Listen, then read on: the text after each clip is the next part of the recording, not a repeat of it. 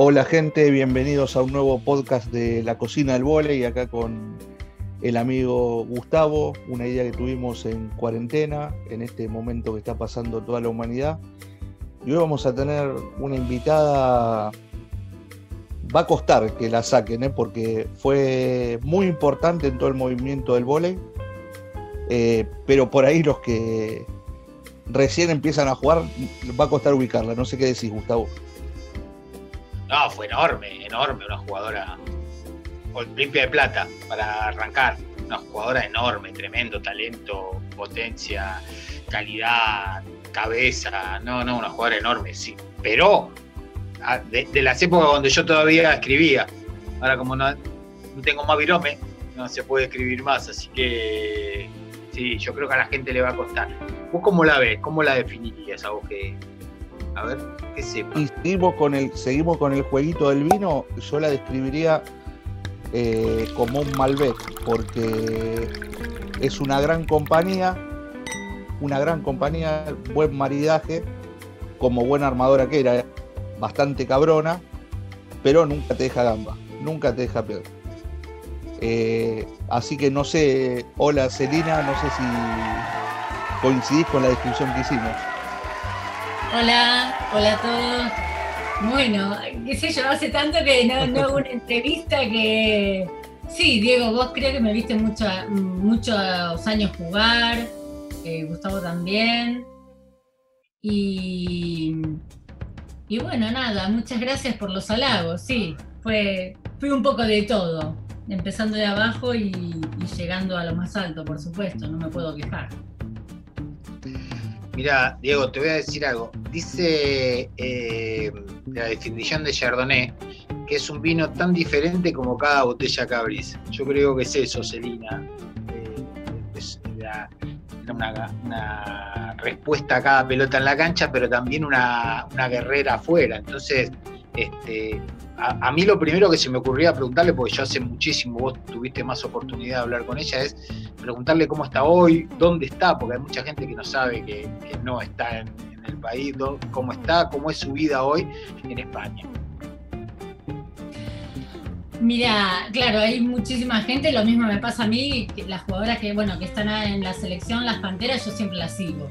La verdad que eh, y más, bueno, cuando juegan los Juegos Olímpicos, los campeonatos importantes, siempre me conecto, las sigo. Mira, yo hace eh, casi 13 años que, ah, desde el 1998 que llegué a España con Mariana Conde, que nos fuimos a, a Italia a jugar, y ya a partir del 2002 me vine para España y ya hice la carrera acá, que me encantó este país. Vivo en Málaga, estoy casada hace, van a ser tres años, Hace 13 que estoy con mi marido, tengo una niña de 8 años y bueno, eh, dejé de jugar porque ya hacía 20 años, 22 años que jugaba y realmente ya no daba más. A mí el volei me terminó quemando, no daba más. Yo deseaba dejar.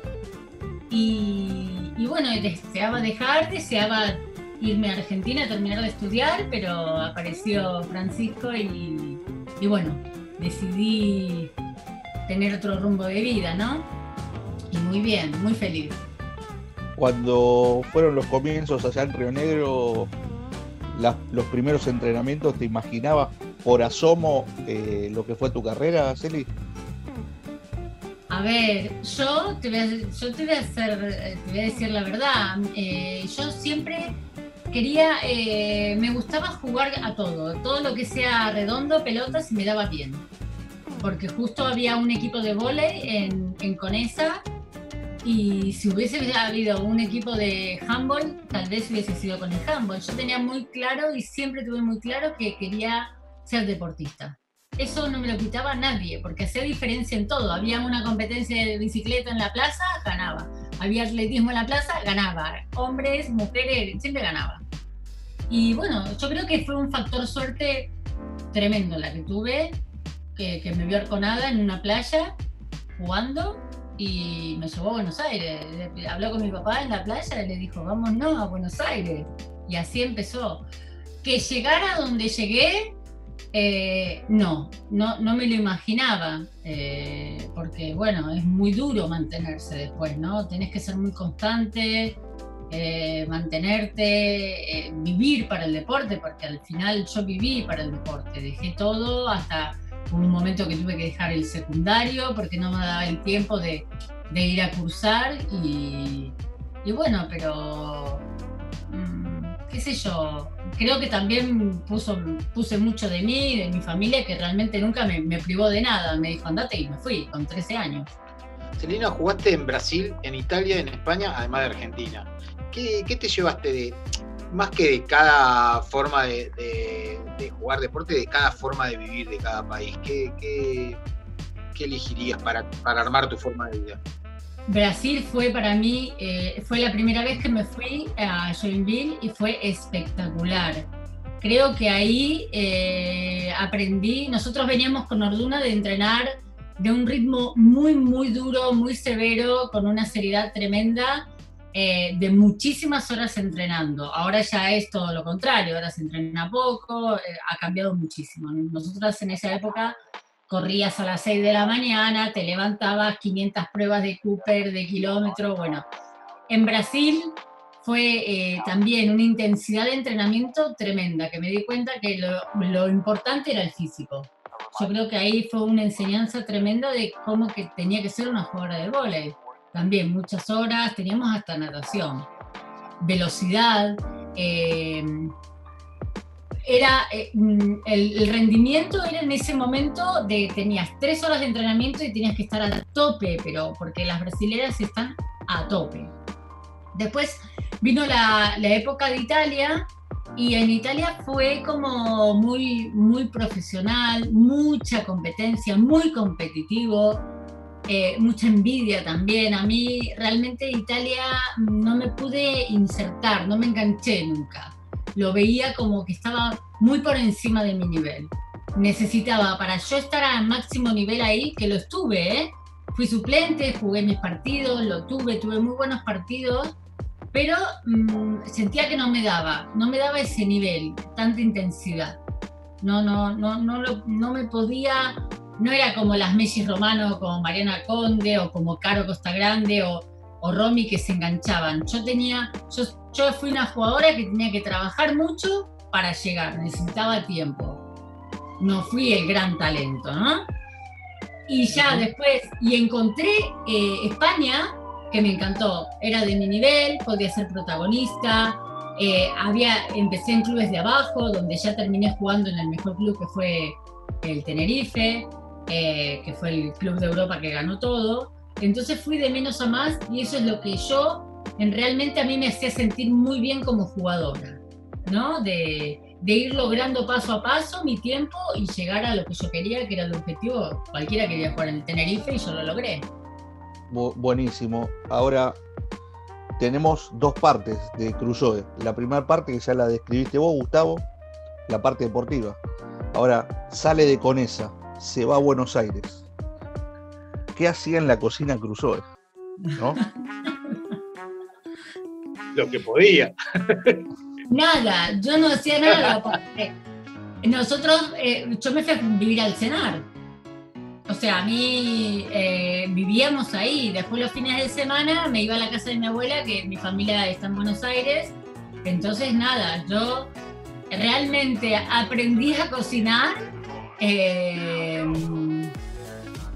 bueno, cuando vivía sola en Italia, pero tampoco, era todo a la plancha, ensalada, verdurita hervida y ya está. Ya realmente me puse las pilas para cocinar cuando conocí a Francisco, que mide 2 metros 4 y dije una mole y digo, acá me tengo que poner, si no, y ahí me encantó.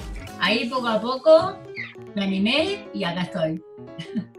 ¿Y ahora cómo estás en la cocina? qué nivel?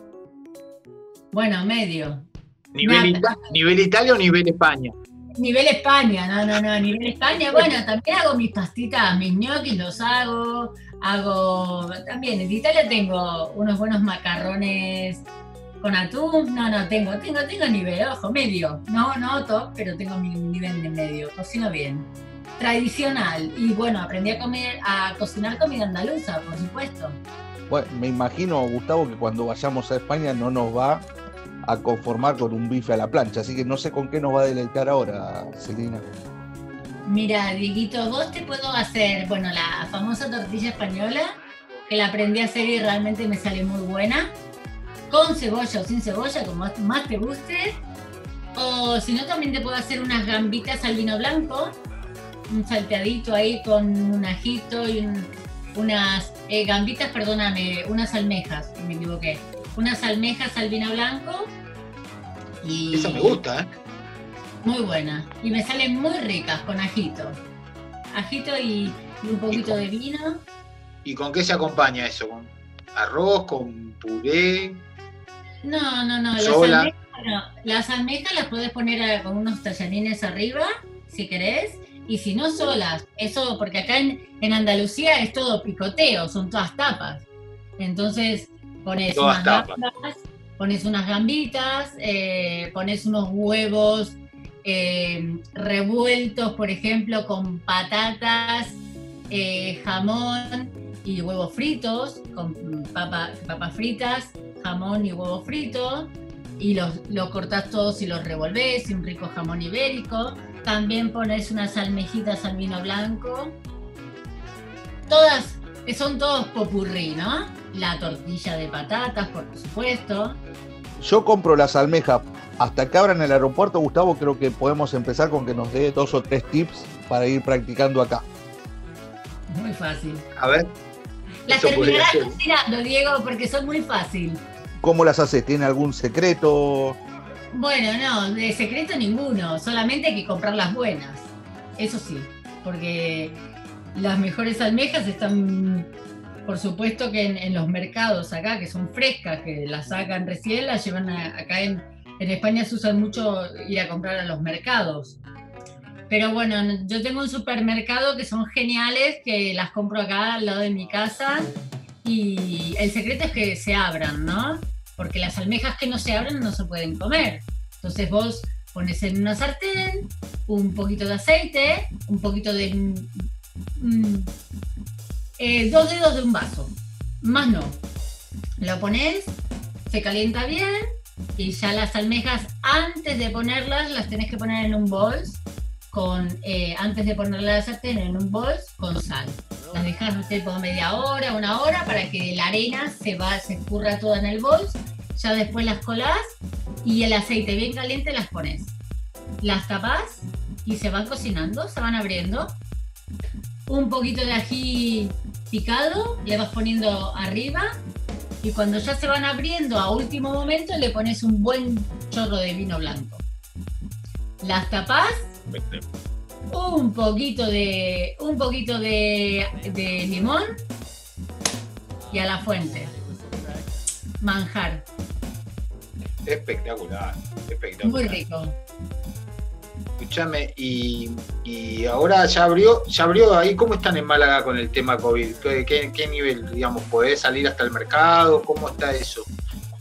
Sí, mira, nosotros hoy justamente el gobierno, acá es por fase, ¿no? Ya tuvimos toda la cuarentena, eh, superamos la fase 0, la 1, estamos en fase 2, que la fase 2 significa de que eh, los bares, por ejemplo, pueden estar en terrazas, ¿no? Las mesas afuera. Eh, te podés ir, a, podés ir a la playa en, la fase 2, te podés bañar, podés tomar sol, siempre respetando la distancia, con aforo limitado. Eh, también tenés las tiendas que podés entrar, pero con todo con aforo limitado. Ya a partir del lunes ya se abre todo. Ya es más plan tranquilo. Pero siempre con la mascarilla siempre, a todos lados.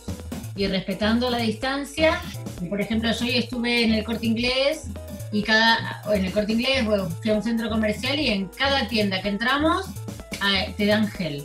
Te pones gel y te tenés que lavar, todo el día lavándote las manos, todo el día. Ah, hay un probador nada más, o, sea, un sitio siempre, por ejemplo, en Sara tenés un montón de probadores, no, había, hay uno habilitado donde te desinfectan, vos entrás y te desinfectan todo. Eh, bueno, acá, qué sé yo, todo estuvo en Madrid y Barcelona, ¿no? Pero es como todo, uno no se sabe si lo ha tenido o no. Yo todavía no sé si Claro, está claro. Síntomas. Síntomas no tuve, pero es que no sabés. Y te introducía esto del COVID porque también, digamos, quizás la, faceta más conocida de la última época de, de Celina es su lucha, la lucha que viene llevando adelante la familia, toda la familia. Y, y, me imagino que estarán también preocupados, más allá de que, como venimos también leyendo los posteos, los últimos posteos, Martina está muy bien, mucho mejor. Y, también sabemos que es una pelea de todos los días, deben tener su grado de preocupación. Sí, bueno, a ver, yo voy a contar un poquito así para que la gente se entere y también dar una información que es, muy importante, que creo que nos va a venir bien a todo el mundo y que tenemos que tomar conciencia. Nosotros hace cuatro años, Martina teniendo seis años, eh, diagnosticaron leucemia mieloblástica aguda. Eh, bueno, eh, lo peor que le puede pasar a una mamá y un papá, eso no hay, fue una sorpresa para nosotros tremenda de locos porque, bueno, la, vida que teníamos los dos, mi marido fue jugador de baloncesto profesional también, se dedicó como yo, jugador de selección, eh, todo de primerísimo nivel, que no hemos cuidado todo y nos pasa esto, bueno, es un golpe muy duro para, para nosotros, para toda la familia, para amigos, bueno, y ya le hicieron, estuvimos un año ingresados en el hospital, le hicieron un autotrasplante, o sea que le hicieron un trasplante de ella misma y la niña tiró para adelante, gracias a Dios, una leona, un toro, eh, y ya de esto hace cuatro años. Nos faltan todavía mucho tiempo, es una carrera larga, son más o menos 10 años esto para que te den el alta definitiva. Y, bueno, mm, el mensaje que quiero dar es que nunca hay que bajar los brazos, siempre hay que tener la esperanza. Eh, que estas cosas, esta es la vida, no hay explicaciones porque a uno le pasa, no, tampoco ni la, no la quiero, vivo el día a día, aprendes a vivir de otra manera. Eh, y también hacer un llamado que es súper, súper importante, es la donación de médula. O sea que es súper sencillo, súper fácil, es un análisis de sangre y tenés que decir que vas a donar médula y bueno, ellos te lo ponen en un banco y te pueden llamar y vos estás salvando una vida. Nosotros gracias a Dios no la necesitamos porque fue de ella misma, pero conocemos muchísimos casos que, que no encuentran y que bueno, ya no están, pero y hay muchísimos casos que siguen, que viven, que sobreviven, muchísimos. Pero bueno, realmente hay que, ojalá que algún día salga una ley de que sea obligatorio que todo el mundo done, todo el mundo done, porque mira, justamente lo del COVID están con el plasma. Los, eh, eh, los hematólogos están dedicando al COVID muchísimo porque hay una gran solución del COVID para un para para que te inserten el plasma y eso también es fundamental. Es fundamental. Nunca nadie sabe a quién le puede tocar, quién lo puede necesitar. Está clarísimo, está clarísimo y está re bueno el mensaje y, además, eh, digamos, también fue una posibilidad para como para retomar esa, esa, esa beta de pelea. Eh, eh, yo lo notaba en tus posteos, como que al principio había como un enojo, pero después dijiste, no, vamos para adelante con esto, o sea, vamos a darle vuelta a esta historia, vamos... Y no, porque eh, hubo, una, situación eh, un día al principio que yo con, Francisco somos dos personas muy alegres, siempre con mucho humor negro, la verdad, Diego me conoce, yo soy siempre, no paro, ¿no? Y Martina un día en el hospital me dijo, mamá, no quiero que llores más, quiero que te rías, quiero que vuelvas a reírte, quiero que nos riamos. Y eso te juro que hace, fue un clic, ¿no? Fue un clic. De todas maneras, todos los papás que pasamos por esto lo damos en algún momento. Unos tardan más y ya es o reventar. O sea, otra no te queda. Porque es como es muy difícil de explicarte porque es como una sensación de que hay algo más, ¿no? Eh, no sé cómo te puedo explicar, es muy complicado. Yo mis zapatos no te los presto, pero los que pasamos por esta situación es algo muy triste, muy doloroso, pero a la vez muy intrigante, muy mágico. si, si, tenés, si seguís teniendo un final feliz, ¿no? Como el nuestro. Pero eh, la que te da vida es ella, día a día, hasta el día de hoy. O sea, en mi casa vivimos para y por ella, porque es así. Eh, es así. No hay otra. Porque, bueno, hemos vivido eso y, no puedes creer lo que es eso. Muy, muy duro, muy, muy, muy duro. También es como con Francisco lo, hablamos muchas veces, la fortaleza del deporte nos ha... El deporte nos ha enseñado mucho a enfrentar esa situación, muchísimo. A no bajar, a seguir, a tener paciencia y constancia. Y, y él justo, nosotros estábamos ingresados en el hospital y mi marido estaba con el UCAM Murcia, entonces él iba y venía. Él eh, iba cuatro días al UCAM y tres días con nosotras, así. Iba y venía. Al principio no, al principio se quedó como dos o tres meses y ya después iba y venía, iba y venía. Y bueno, eso era lo que a él le cargaba pilas, era desde ese momento. Yo no, yo no me iba a ningún yo me quedé ahí hasta el último día la verdad, Seri, que fue emocionante porque, como decías vos, los primeros posteos eran sencillo, tratando de informar y después eh, me acuerdo que mes a mes cuando iba posteando las fotos de Martina y, y nada, eh, haciendo un paralelismo, era había vuelto a aparecer la, la Celina Crusoe Pantera que peleaba y se peleaba con los dirigentes, con los entrenadores para que bueno, que muchos no lo saben, ¿no? Porque ustedes son las, las creadoras de las panteras. Este... Mira, yo te puedo contar las veces que me senté con Goyman. Bueno, vos me veías, yo iba todos los días a la federación a pelearme con él para que nos dé cosas. Para que, y nos daba, a mí me daba todo. O sea, yo no puedo decir nada de, de, de nada. A mí me daba todo. Yo me encerraba ahí y a mí me le pedía que necesitamos esto, necesitamos el otro. ¿Qué Sí, Sí, todo sí, siempre. Te lo juro y yo lo tuve, yo lo conseguía. La ropa con Gaby, ir a elegir la ropa. El, LG, teníamos de patrocinador LG 500.000 fotos. Eh, sostener a Carolina para que no se me vaya. Eh, eh, todo el día hablando con Claudio, hablábamos 550.000 veces al día.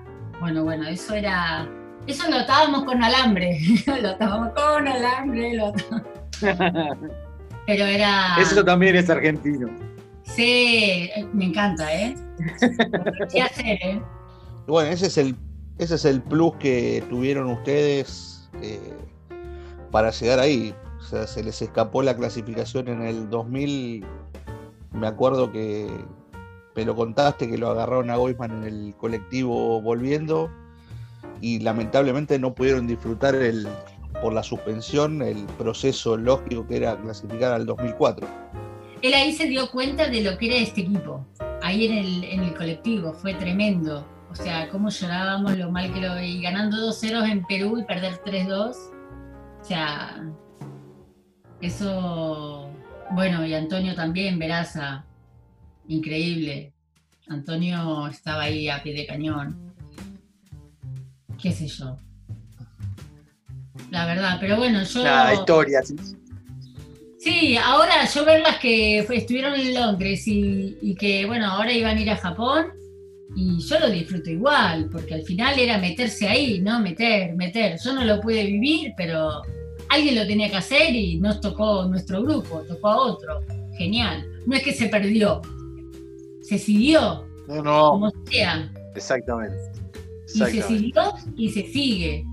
Eh, y se sigue muy bien, porque esa jugadora, yo no conozco, creo que a ninguna, no sé, a ninguna conozco.